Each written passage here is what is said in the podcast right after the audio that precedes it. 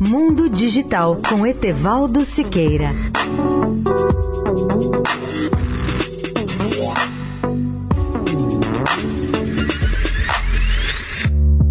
Olá, amigos da Eldorado. Vou falar hoje de uma novidade tecnológica muito curiosa na área de extintores de incêndio. O mundo ficou conhecendo há pouco mais de um ano o protótipo de um novo extintor de incêndio que funciona com um alto-falante de sons graves, ou woofer, em lugar de qualquer líquido, produto químico ou gás para apagar as chamas. Os inventores desse novo extintor de incêndio foram os jovens Viet Tran e Seth Robertson, estudantes de engenharia do estado da Virgínia, nos Estados Unidos. Eles perceberam que os sons graves, ou seja, os de mais baixa frequência, quando produzidos com maior energia ou volume, podem funcionar como uma nova forma de apagar as chamas. Os sons graves funcionam como se fosse um sopro de ar que apaga as chamas. E é curioso que só os sons graves ou os de baixas frequências têm realmente esta qualidade, aqueles sons entre 30 e 60 Hz, porque empurram o ar para frente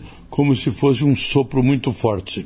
Tran e Robertson partiram da ideia de que as ondas sonoras poderiam causar um impacto físico sobre os objetos. Os experimentos com ondas sonoras de alta frequência, ao contrário, que são os sons agudos, não produzem resultados significativos para apagar incêndios. O sistema tem a vantagem de ser considerado mais ecológico no caso dos sons graves, que produz efeito porque não tem nenhuma forma de poluição.